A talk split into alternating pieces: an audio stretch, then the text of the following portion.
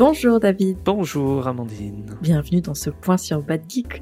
Aujourd'hui, on va parler de, c'est pas de collègues, mais on va dire de, de, gens qui travaillent pas trop loin de nous en termes de valeurs et d'éthique. On va parler du podcaston qui est un événement qui se déroule en mars. Est-ce que tu peux nous en dire un petit peu plus? Tout à fait. Le podcaston, c'est un événement caritatif que chaque podcast peut rejoindre. Il suffit d'aller sur podcaston.org et inscrire son podcast. Le principe, c'est de choisir une association caritative qui, qui nous plaît et de sortir un épisode pour mettre en avant ses travaux, le sortir entre le 25 et le 31 mars 2024. Et si vous ne faites pas de podcast, il suffit juste d'en parler aussi au podcast que vous écoutez parce que ça peut les encourager à rejoindre nos mouvements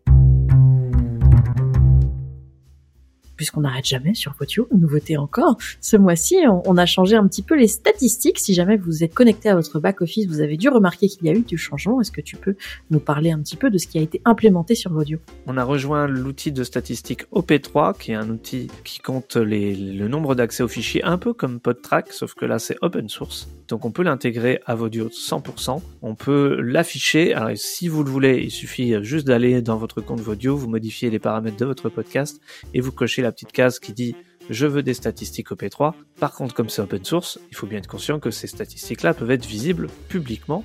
Le principe derrière ça, c'est de pouvoir justement enlever le flou qui entoure les statistiques de podcast où chacun annonce un peu les chiffres qu'il veut selon l'outil qu'il utilise ou même parfois, et soyons très clairs, au doigt mouillé.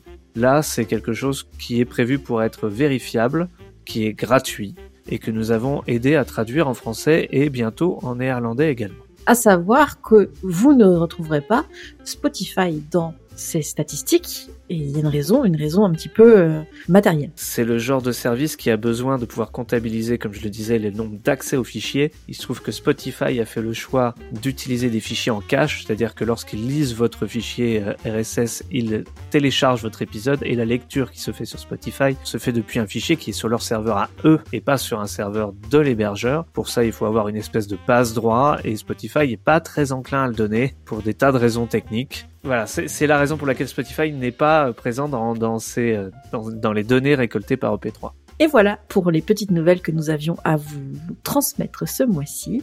Podcastons et les statistiques OP3. Mais nous sommes en mars et en mars, il y a un événement un petit peu important, n'est-ce pas, David? Il y a Podren à la fin du mois, les 30 et 31 mars, au centre social Carrefour 18 à Rennes. Cette rue d'Espagne. Cette rue d'Espagne, exactement.